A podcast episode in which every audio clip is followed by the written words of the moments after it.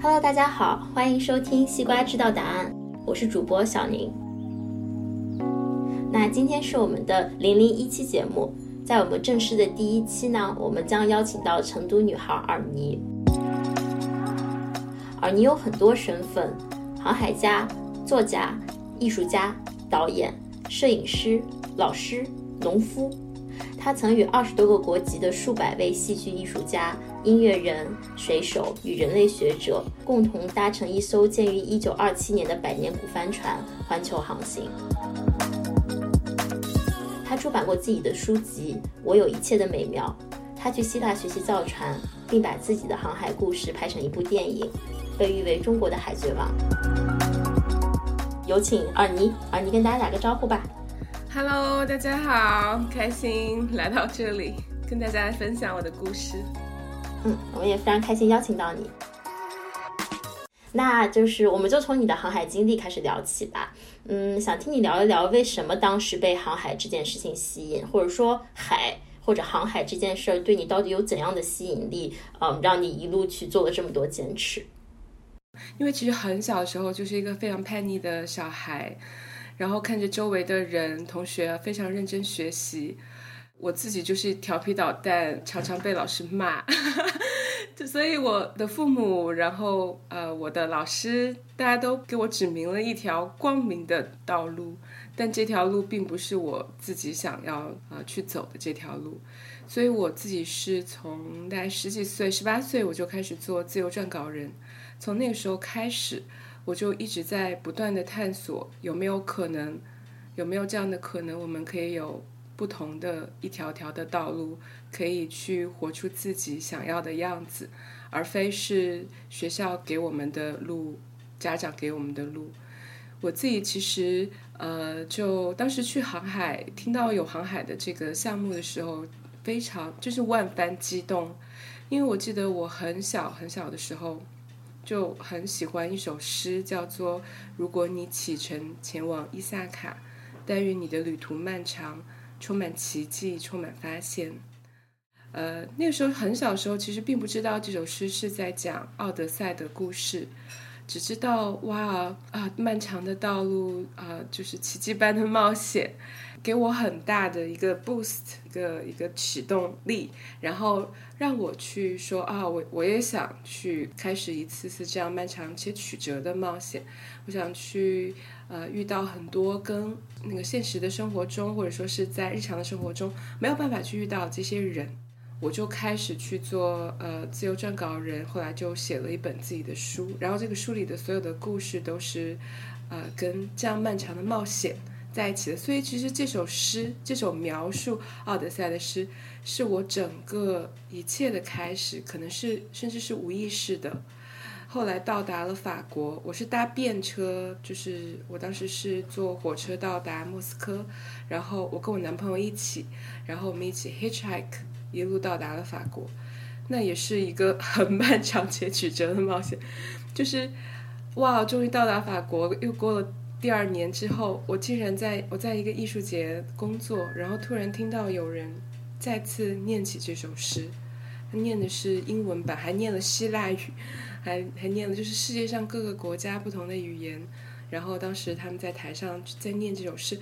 哇，真的就像那个什么“念念不忘，必有回响”那种感觉。接着他就那个大屏幕上一个剧一张帆船的照片。然后再介绍说，哇，我们是就是有欧盟文化支持的一个项目，然后开始这样为期三年的一个航行。那这就是我第一次的这个航海的经历了。其实它是从一首诗开始的，嗯，然后接着我就用了很长的时间去说服呃这个主办方邀请我航海。在三年过去之后，这个项目结束了。那我自己其实跟海结下了很深的缘分。我觉得天呐，海上的世界就像一个有点像我们在看武侠小说中的江湖的世界一样，非常的充满着侠气和对于自然的敬畏，以及对于手艺还有一些特别古老的记忆。所以我就继续开始航行。嗯。对，就是你说起海，嗯，我是海边长大的，我是青岛人，所以其实我对海有非常特殊的感情。嗯，我我还记得，就是今年疫情期间的时候，我那时候在美国，我就去那个墨西哥旅游了一趟，然后在坎昆。我记得有一天下午在坎昆的，呃，那个女女人岛上，然后就她岛北边有个公园，然后在那公园里面就进到里面，然后那上面还有玛雅的遗迹，就是非常非常古老、非常非常安静的一地方。我就记得，我就坐在海边，就是听那个海浪的声音，就是就是 merely 就是听海浪的那个声音，听了整整五个小时，就是没有做任何事情，就是。嗯，我记得我之前看过一句话哈，就上面说说就是呃，你在面对大海的时候，实质上你不能有人的陪伴，因为当你身边有人的陪伴的时候，你在面对大海的时候，其实你就有了一个避难所一样，你就躲进了这个人的陪伴。就你在面对大海的时候，你只能是自己一个人独立的面对大海，你去面对他那种能够吞噬你的这种这种宽阔，你去面对他的这种。波澜，你去面对他的平静，就所以其实你你讲起大凯，包括对你刚刚整个这段这个跟孩子旅程，其实我是蛮有感触的。那其实我很想知道一个问题，就是你前面有提到说，呃，不管是小时候，嗯，对吧？就大家给你指明一条这个康庄大道，但是你也知道这不是内心想要的东西。那那天你听到了，就是如果你要前往伊萨卡这首诗的时候，你心里也是有一个那样的触动，但是从包括就是不知道，知道这不是内心想要的，或者说有这个触动到实际的这个行动，其实很多人是呃卡在了中间的这个 gap 上面，甚至他没有再进行下去。就是什么让你去一遍一遍逾越过中间所有的困难？因为我听说你去跟这个主办方沟通，然后最开始他们说就没有名额，不能让你参加。你后来一遍一遍去跟他们去呃沟通这件事情，包括说你中间做了很多很多次冒险，就是什么东西，嗯，就是鼓舞着你或者支撑着你。嗯，我从小就是一个行动力特别强的人，就是那种想到了就去做，只要我想到了没有去做，我就会感到很痛苦。嗯，当然我会觉得，就是这个世界上所有的那种存在感或者幸福的能力能力，包括我们的创造力，它其实都是源自于我们的行动力。做旁观者是很容易的。或者说去冷嘲热讽去看这个世界的时候啊，你也许有很多不满，我们每个人都有很多不满，对于周围我们现在身处的环境也好，或者说我想去对自身的改变也好，但是如果你没有行动，你就会变成一个冷不断的去嘲讽，然后不断的去开自己的玩笑的人。这样的话，我其实也会有有时候就是特别懒的时候也会这样，就是这样这样很不幸福啊。就是很不幸福，大家就我记得就是当时我出这本书这本书的时候，我当时还有一个分享会，然后有一位作也是也是一位呃作家前辈，他当时就在问我说：“而你怎么像一个原始人一样？” 就是说好像没有去担心现代人的苦恼。其实我非常的担心，就是包括呃，当我看到新闻，然后每天我们发生的很多事情。比如说，我经常会去参加一些在法国，因为我现在住在巴黎，那我经常也会去参加一些社会的运动。那但是我的所有的抵抗的方式就是行动，我不觉得有任何比这个更好的方式了。如果我只想我不做，我只会诞生更多的痛苦。我所有的想法必须要去变成行动。嗯嗯，其实听起来行动本身它是呃催化你实质上去完成所有这些东西一个非常大的这个呃这个这个激励吧。那我其实比较好奇哈，我觉得这个可能也是同年龄段或者说可能在在年轻一点的这个人们可能面临的一个问题，就是我们会有很多想法，我们会有很多冲动。你怎么去辨别这个东西是你内心、你的心灵真正想要的？你怎么去辨别有一些东西它可能只是一时冲动？就是你会在所有的情况下都 take action 吗？还是在某些情况下可能你会有一个辨别的过程？哦，对，最近几年一直终于老了一些，学会了辨别的过程。然后以前没有，就是。我会觉得快乐，其实欲望和快乐它有很大的区别。就首先，当你只是想去放纵自己的时候，其实你是在消耗自己的。稍微停下来想，你其实内心你一旦有个东西，你是真正想去做的时候，你内心是非常非常清楚的。你知道这是一个巨大的宝藏，你其实有这种感觉。当然有些这种短期的，比如说啊，我此刻要不要就是去，比如说呃一个商业的项目跑来找我，那我那个时候我就会停下来想一想，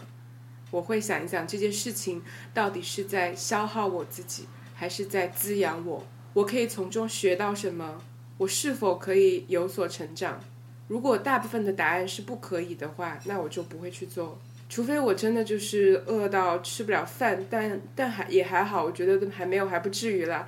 就所以好像一直以来我就是比较遵循内心的声音在活着。对，然后但是从小到大也会因此吃一些亏啊。比如说我小时候就很信任别人，哇，我被陌生人骗了无数次。就但是比如说什么场景下被骗？哇，我只有十八岁，我第一次独自旅行。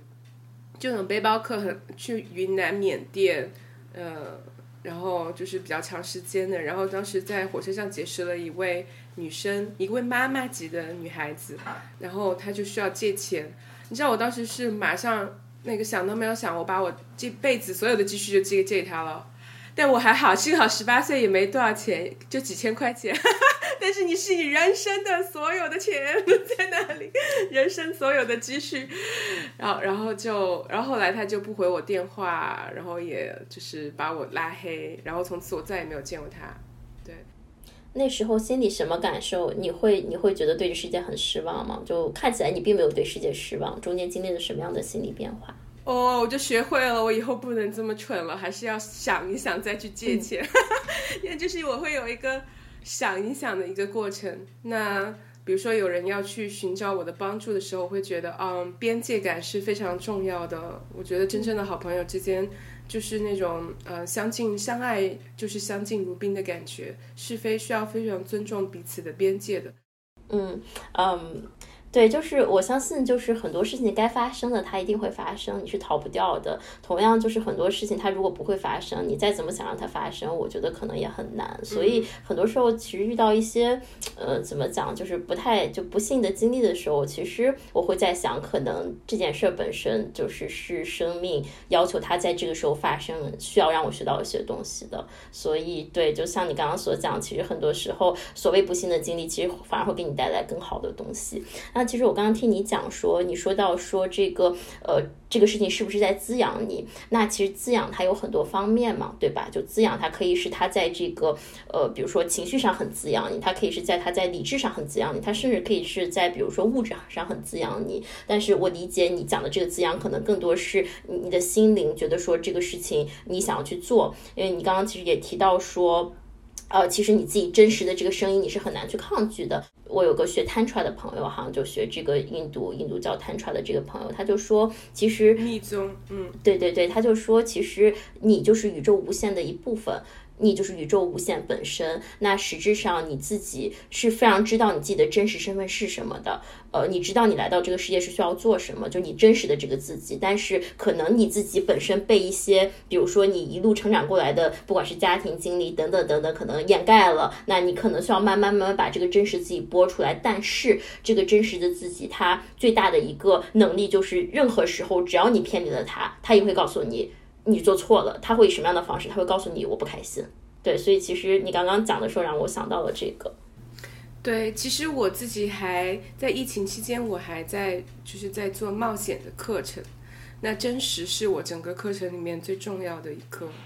嗯，因为我觉得这就是我们每个人身上最珍贵的、最本人的本真，是我们的一切。呃，很多人在小的时候。呃，我们每个人都可以非常自由自在的去表达我们自己。我们每个人都非常知道，我们非常确定的知道我想要还是不想要。这看起来非常的简单，这就是我们人的自然的一部分。我觉得真实就是人的某一种自然性。那在就是如果从心理学的角度来讲的话，就是人会因为两种比较大的原因去失去自己的真实。一个是社会的标准，一个是成长过程中的挫折，去让我们以为说，比如说爸爸妈妈的爱，我有得到爸爸妈妈的爱，我我会自己去无意识的改变我自己的性格，去迎合，去讨好我的爸爸妈妈。我就把我自己的真实给牺牲掉，在无意识的状态中，或感本来我是一个特别敏感的孩子，我可能拿敏感举例子会更好。但是我爸爸妈妈要去我做一个敢做敢当，然后雄赳赳气昂昂的人，那我就被迫的雄赳赳气昂昂，然后其实就是长就会就是长期会非常的非常的疲倦不快乐，也会影响到之后成长中的一些轨迹。还有一个就是社会标准。我这辈子可能就是努力都在抗争的，就是这两大坨东西。社会标标准包括随便举个例子，美的标准，呃，看起来就是啊，你一定要把自己弄得白白美美的，这是一个比较肤浅的一个这样子的一个说法。当然还有的是包括成功的定义呀，包括什么高学历呀。啊，包括什么买车、买房、生小孩呀，什么那个学校呃那个小学区房 等等，就是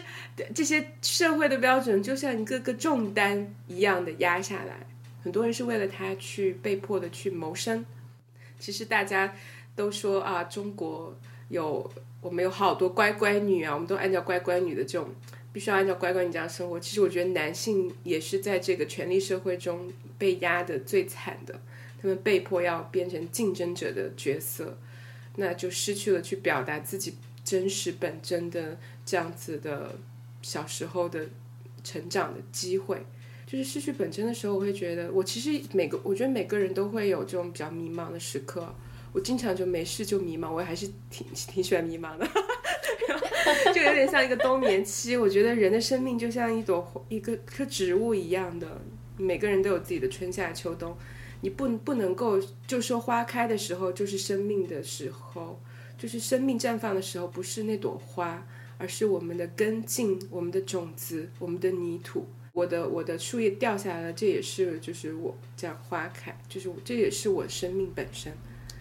嗯，我觉得你刚刚这段，我觉得你刚刚这段说的特别美，就是。其实我前两天也在想这个问题，因为呃，就通常情况下我是比较 energetic 的一个状况，那也有少少数的这个时候，可能整个人的情绪就比较低沉，然后这时候就会 blame 自己，为什么你这么低沉呀？就你难道不应该 energetic 吗？到底出了什么问题？就内心会对自己有很多这个批评。我那天我就突然想到说。难道生命就应该每时每刻都非常的有能量吗？难道它就不能就是经受低沉吗？那就像当我们看到大海的时候，呃，for sure，我们很热爱平静的大海。可是当大海去卷起风浪，对吧？有这个波涛汹涌的时候，难道你会指着大海骂说大海你为什么要这样吗？你不会这么做的，因为你知道那也是大海的一面，它也是大海的一部分。所以我们都能对待外界的事物能这么包容，就为什么不能对待自己的生命，就是更加理解它的多元？性呢，所以我觉得刚刚你讲的这段我还是就蛮有感触的。其实大海教会我的就是人的这种自然性，一个每每一片自然都其实有它自己的那个生命哲学。第一个是我我你知道吗？我所有在大陆上在陆地上惯用的那种方法，那种征服论、权力论、掌握论、控制论，在海上全部都不适用。我是很想就是上船两三个月，呃，就不要害怕大海。我就跑去问水手，我说你航行多多少年？他说三十年。哦，我说那你应该不用害怕大海了吧？他看着我的眼睛，就是狠狠地盯着我说，如果你不害怕大海的话，那你最好就滚回家了。就是你必须要害怕大海，你知道吗？我们永远不可能去征服自然，我们就像我们永远不可能去征服大海一样，我们只能够和它一起活着。就是这样一起活着，这个事情是大海就是教给我的非常深的一个生命的哲学。很多人都会问我说：“你在呃海上，你会不会觉得很孤独？因为哇，茫茫大海只有你一艘船。”但实际上，我在海上生活的时候，是我最不孤独的时候了。我最孤独的时候是在城市里，是我在城市里有家可回的时候。我关上了门，我感到无就是无无尽的孤独，真的是。就是可能心情很糟糕的时候，那种孤独感会吞噬你，因为你想很多东西。其实你要去想，你要去想你第二天你要去做的一个个的事情，你要去完成的一件件事项。你知道，在海上我们的 planning 就只能是一个，比如说方向的 planning。你你天气是没有办法被掌控的。嗯，我们最后就放弃 planning 了，陆地人的这个习惯，要拿一个，一定要要一 plan，我们就有一个航航海的路线，大概的航海路线，你也只能这样，这就是唯一的在海上活下去的一个方式。为什么我们会呃，比如说我们在自己情绪低低落的时候，我们不是那么容易接受自己呢？其实我觉得是因为人在城市中生活的这个自然性被剥夺了，被城市全球化这种城市发展剥夺了。我不知道你能不能感受到，说有的人他如果在乡下长大，或者是他是在一个海边长大，或者说在一片就是没有什么大城市的地方长大，他他身上会有一种很淳朴的感觉。虽然我们说不清楚这是什么，我觉得这就是他的一个自然性，他不会那么。按照我们这个权力社会的一个像一个金字塔般的去价值自己，去比较，去竞争，就是它的一种包容性和万物共生的感觉，并没有因此说哦，我作为个人个体，我的自我要站在一切之上。嗯，对我非常能感受你刚刚讲的这个所谓的这个自然性。实际上，我也就是在刚刚前两天有的这么一个 realization，就是。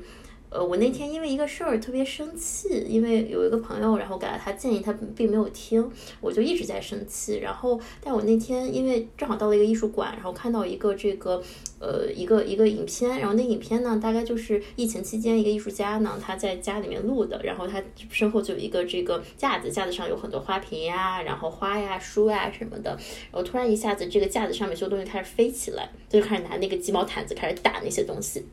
我那天我一下子我就突然明白了，就是实质上你说我们去看待一个事物哈，就是或者说我们对事物的这个评判，我们对事物的 judgment，其实完全来自于我们跟这个事物之间的关系。我举个例子，比如说我那个朋友没有听我的意见，我很生气。为什么？因为他没有听我的意见，我觉得他很愚蠢，我因此生气，对不对？但是实际上我们要知道的是。每一个生命，他会且只能按照他自己本身的生命轨迹发展。觉得这个朋友很愚蠢、很生气，但是他在当下的这个这个时间，他只能走这样一条路，他不可能有任任何一条其他的路。就你对他的气氛，你对他就对他对他是不会有根本性的改变的。所以，当如果有就是有一个这个时点，我们把所谓这个我从你看待事物的过程中拿掉，你看待事物不再从一个你跟他的关系的角度出发，而从一个这个事这个事物它本身的角度。那个朋友他在当下那个时间，他会觉得他自己这个决定非常正确，所以一旦这个就是以这样的一种方式去看待事物，实质上就像你刚刚讲的，就是生命它其实有它自己的自然性，就是不光。这个生命自己，比如我们作为一个生命，我们要沿着生命的自然性去成长，然后去发生，就一切会非常自然自如的发生。其实我们在看待他人的时候，也应该是这样一个过程，因为无论如何，你是就至少在我的这个价值观里啊，我觉得你是不能根本上的改变另外一个生命的轨迹的。所以，对，其实你刚刚跟我讲的。你刚刚讲的这段，就是让我想起了我前一段时间这个经历，还是蛮有感触的。那其实我想问你一个问题哈，你刚刚讲到说你在海上，你觉得你是最不孤独的时候，假使海船上没有其他人，只有你自己，会是什么样的感觉？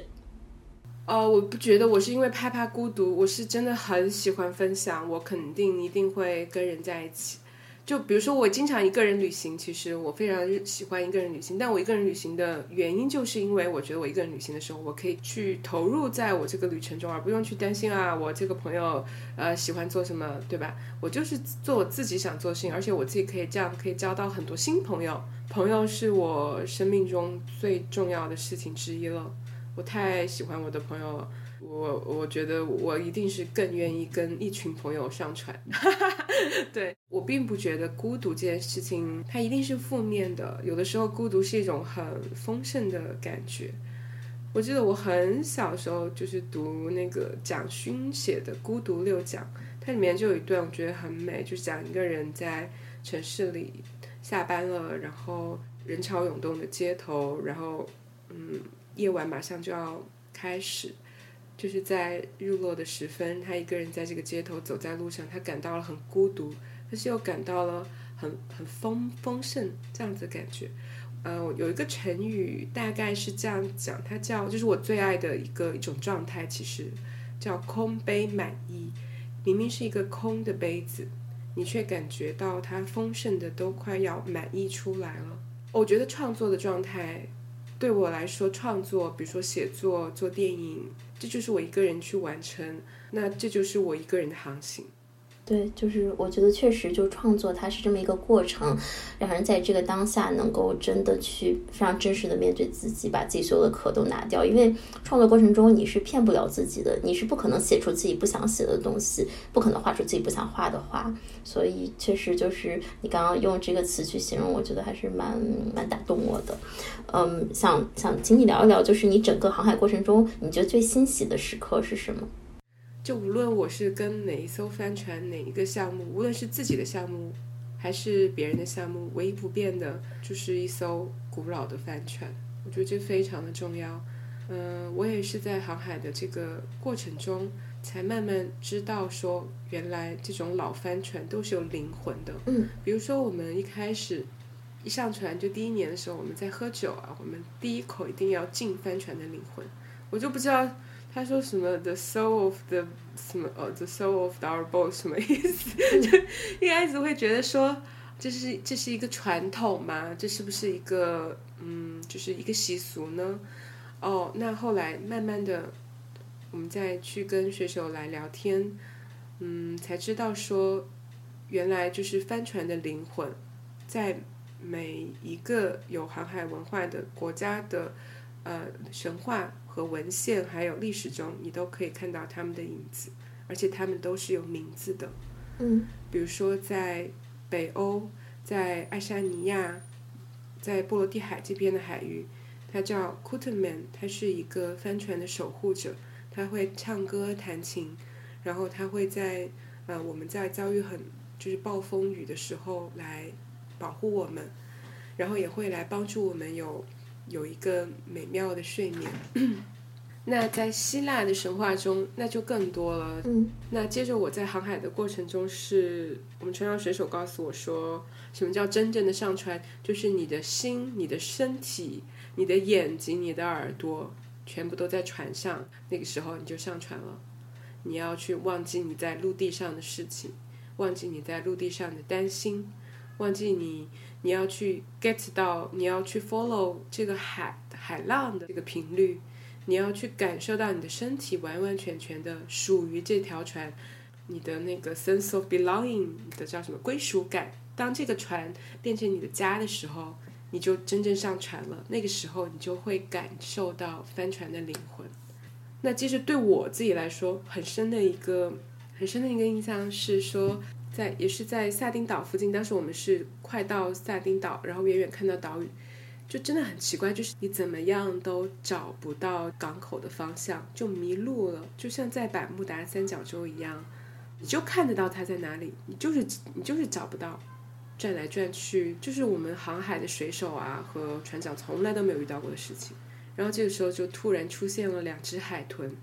然后在我们的船头，然后我们就跟着海豚。海豚就带领着我们，还就是，啊天呐，简直太美了！它就就在我们前船头，而离我们非常的近，就带领我们找到了那个港口的方向。而且一进入港口，我们再回头看海豚，海豚就已经消失了。嗯，我更深刻的就是意识到了，就是自然和我们的这个关系。当我们去讲自然和我们的关系的时候，我感觉是在一个有生命的、有生命的一个。一个存在，它在跟我互动，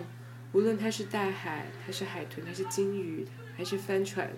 这些看似是一一一个个的物品本身，它都有它自己的一个精神力的一个存在，在保护着我们，或者在跟我们沟通。你会觉得一切都很有连接那种感觉，突然对整个世界有一种很强烈的共情。而且你不再是以一种上帝视角，或者说是一种，呃，就是不对等的视角，过低或者过高，你在看待这个世界。你知道我们在互联网上，或者说是在新闻里，当我们去看到一些世界报道的时候，比如说澳洲的大火，我们对它的那个感觉是很遥远的。就是它好像是一个事件，然后我们是以上帝视角，或者是以地狱视角也好，就是很高高在上的一个反正就是不关我的什么事，跟我之间是很有距离感的。但在海上航行之后，就我自己会觉得，就给我最大的启发就是，我能够非常强烈的感觉到我与这个世界的世间万物的连接，并且和他们一起在同频共振，和他们一起在活着。哎，我刚刚听你讲完，就有一种有一种内心的开阔感。实际上，我我觉得我刚刚才真正的理解你最最开始讲的，就是大海交给你去共存，就是说不再去控制，甚至一定程度上的去 surrender。嗯，那实际就像你最开始刚刚讲的一样，我们生活在城市里，其实我们面对的都是非常具体、非常微小，甚至非常这个人造人工的这个事物。嗯，当你在大海上，就我相信你面对的是一种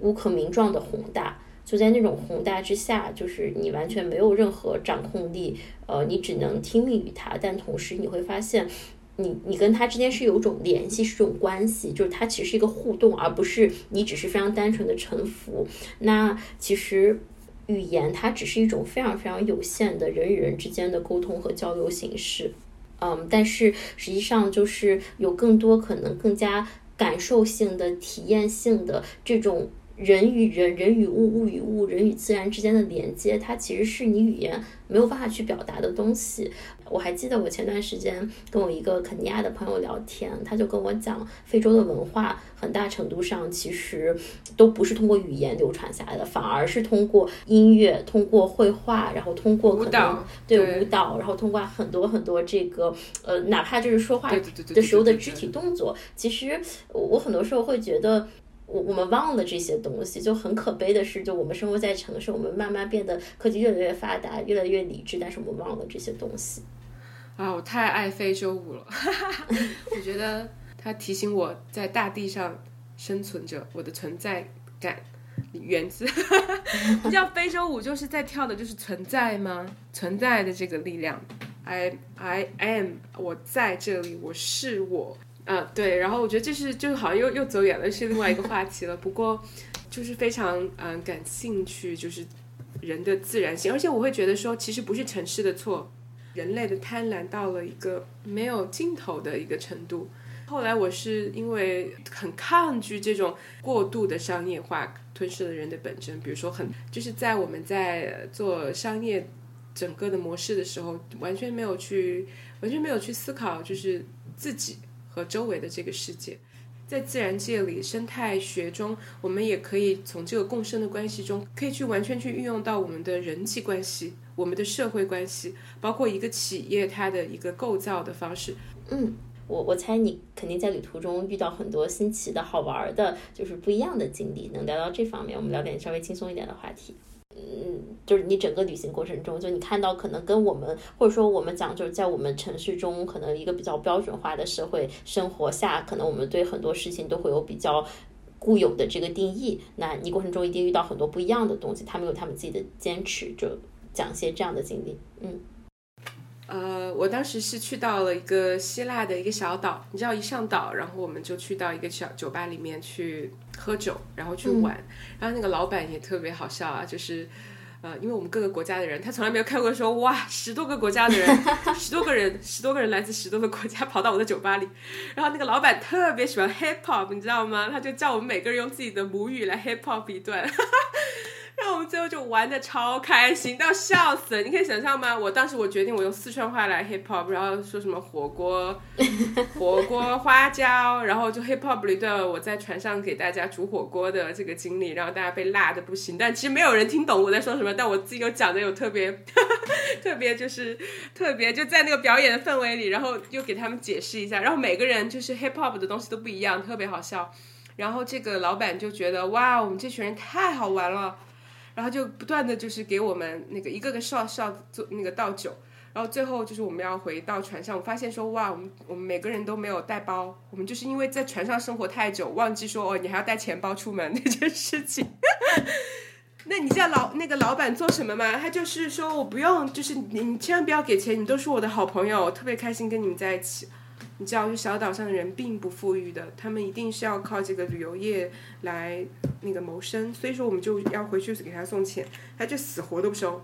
从来没有见过这件事情。后来我才发现说这是岛的特色，这个整个岛上的人都这样，太夸张了。就首先这个岛后来我才发现说，美国国家地理还出了本书，专门去研究这个岛，因为这个岛上是世界上最长寿并且最最幸福。而这个岛上除了就是他不 care 钱这一点以外，他们也没有时间观念。他会说太阳什么落山啦，或者我们饿了我们就去吃饭。太阳落山了，我们就去喝酒，全部是这种你可以看到的时间，你的时间不是手表上的时间。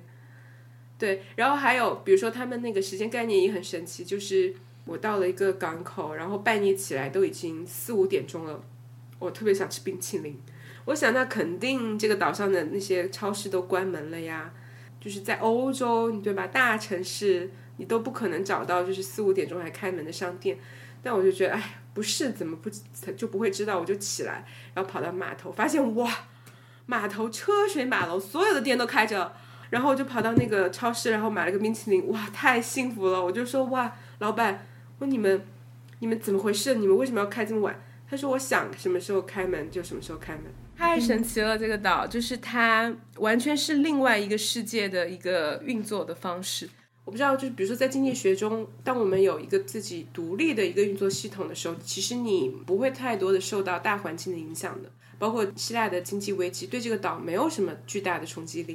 因为他们这个岛上的人就是不 care 钱，他们就是比较穷，但也没有穷到哪里。就是，然后第二个是这个岛上的人对年龄、什么时候工作、什么时候毕业、什么时候。什么时候退休是没有概念的。他对他来说，工作就是生活，工作就是我去做我喜欢做的事情。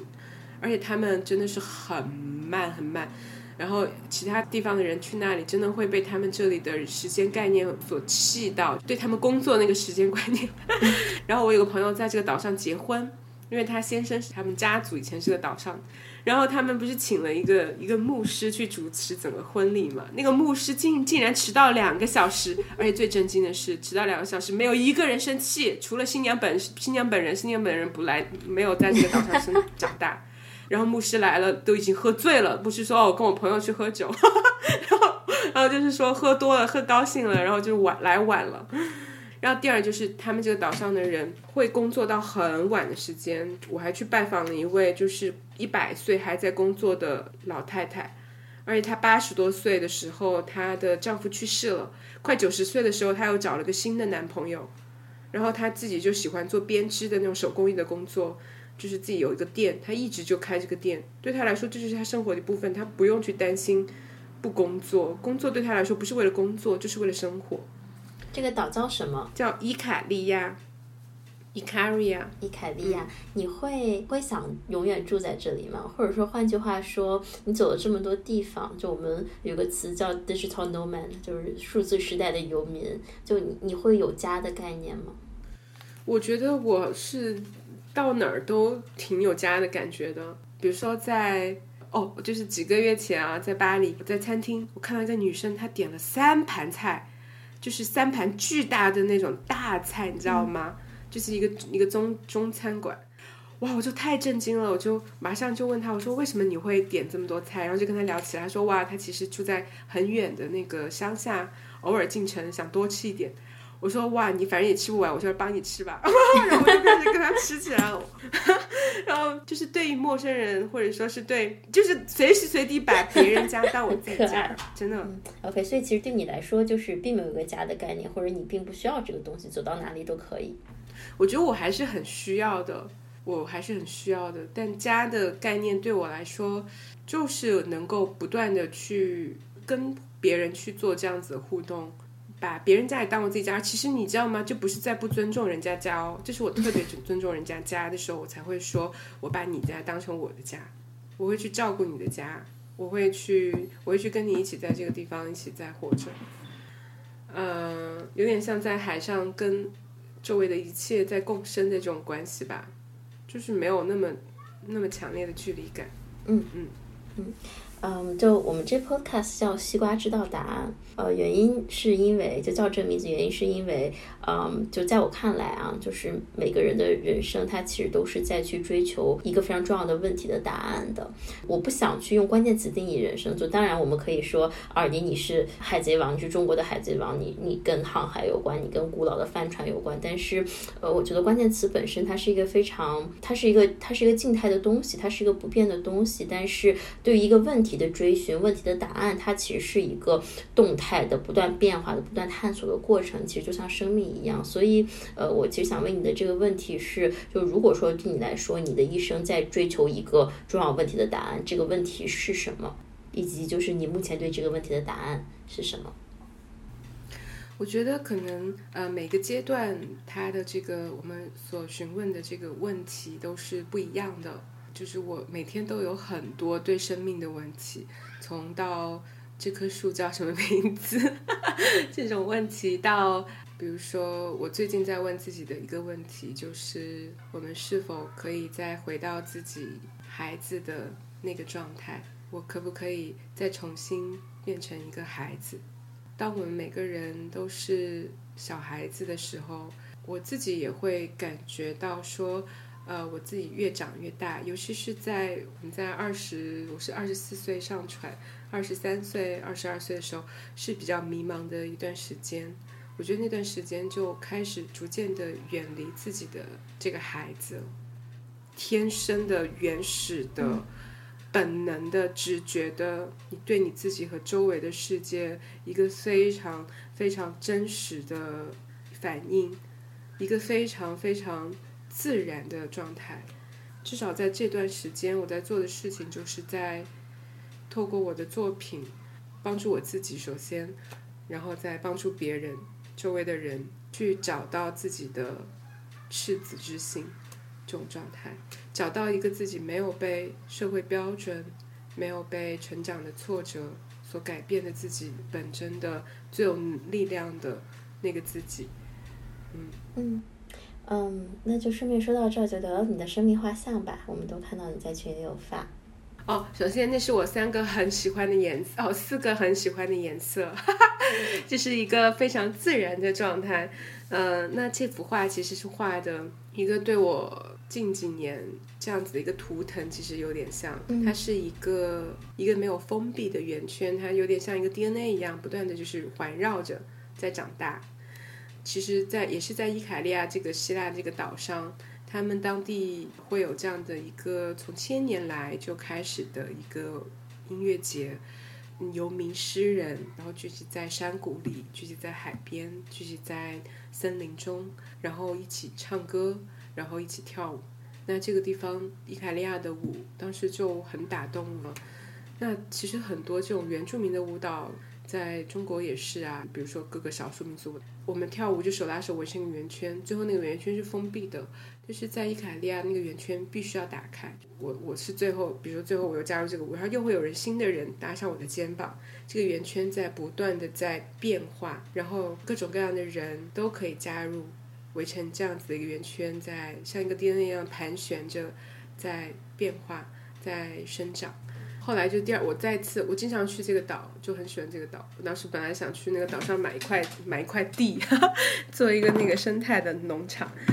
然后我再去回回到这个岛上的时候，哇！我又在这个岛发明了一种新的旅行方式，就是搭便车。搭便车，我不是为了去目的地。我搭上这个便车，我就会去问这个人：“你今天去哪儿？我可不可以跟你一起去？” 然后跟他们就带我去他家玩，然后去什么冲浪俱乐部、去演出、去游泳、去爬山，认识了整个岛好多人都变成我朋友。然后用搭便车的方式去到目的地了，就是我的目的地本身就是去到一个个人就陌生人的生活里。当我再去跳这个舞的时候，第二次我就有个很深的一个体会，就“生生不息”这个词。我也会想到“新归零新生”这个词，就是你知道这个舞蹈会不断变，有时候只有两三个人，然后我我我想要开始，我就一个人在开始，我可以在中间，然后有一个人就会搭我的肩膀，一个人继续搭我的肩膀，然后这个圆圈就不断的在环绕。就是如果问到我的生命如何，我们可以不断的去尝试，不断去打破，不断的又摔倒又爬起来，又不断的去归零。不断的去疗愈自己，不断的成长，不断的变化，就觉得像这个圆圈一样，它会有它会有很小很小的时刻，它也会有很大很大的时刻，它不断的在变化中。哎呀，今天跟你整个的这个对话就是让我唤起了非常内心深处的，就是一方面是对这种宏大的自然的渴望。嗯，虽然我是从小在海边长大哈，但我我到现在不会游泳，就因为从小我妈妈就很宝贝我，然后就很怕我受到任何伤害，所以我所有的这些运动，就是我我就内心会就是生成一种恐惧，但是你让我又找回这种去面对的这种渴望。二一个是你让我找回，或者让我就是唤起那种对古老的渴望感，就是想面对古老的东西。然后就我们其实有这么一个环节，就今天跟你讲完之后，就我们会送给你一幅就是 Viva 心中二尼的生命画像。然后这个 ideation 会是我来做，但是因为我我实在画画不太好，所以我们有这个专门的这个画画的这个画师来去画。但我可以先跟你描述一下，就是我跟你聊完之后，我眼前看到的场景。嗯，就一片大海，但是这个个海不是现在的海，这个海就是刚刚最开始就是地球形成之后，海刚刚诞生的时候的那个非常远处的，嗯，就是准备在孕育孕育生命的海，嗯，然后你就是一个小婴儿，就是非常新生的一个小婴儿，然后没有任何的，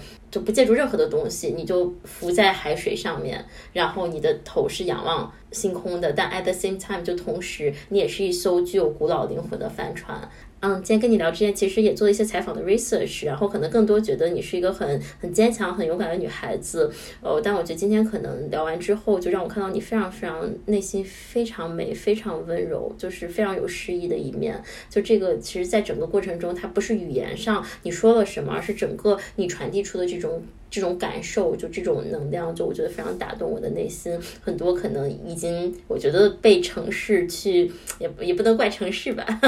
就被整个的这个生活去磨平的一部分。所以，就我也想在这个这个对话最后，对，就谢谢你，谢谢你。对，我不知道啊，你最后还有什么想跟我们讲的？哦，我觉得很棒，很期待你们就是做出来，因为你知道吗？就是从小我就超级喜欢声音，你知道我就好多录音的器材哦，就是我会戴耳机，然后戴上我的那个，就喜欢去录什么虫子的声音啊，然后那个街道上的声音啊，就是那种很细小、很细小的声音，对声音其实非常敏感。嗯，对，特别开心跟你聊，就期待下次。如果你一直在巴黎，那就等到疫情结束。熬斗就我们都不知道什么时候能结束，但是之后如果下次去法国，我蛮喜欢法国的，然后我们可以再见面，或者等你回国，在北京可以跟我讲。对对对，我经常回国。好，拜拜。那下期节目我们将邀请到四川女孩 Tiki 文哲媛。那 Tiki 呢，是我在大学时做学生社团认识的好朋友。嗯，也是我这段时间关于自我探索这个话题非常重要的一个灵感来源。那 T K 他曾经是国际非营利组织的运营总监，但是在那段时间，他有三年都是反复抑郁，连续几个月卧床不起。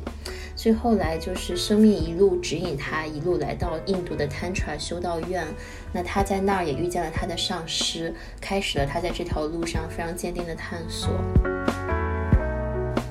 那 Tiki 是个非常真挚、平和、有灵性的女孩子，嗯，古老的 Tantra 智慧也流经她的生命，流向更多人。所以下期节目，我们一起与 Tiki 来聊聊她的生命。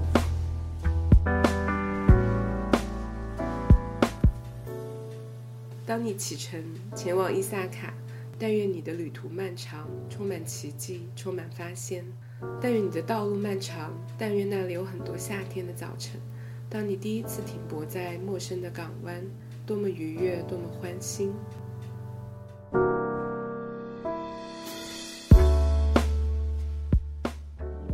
本节目由黑姆拉雅联合制作播出。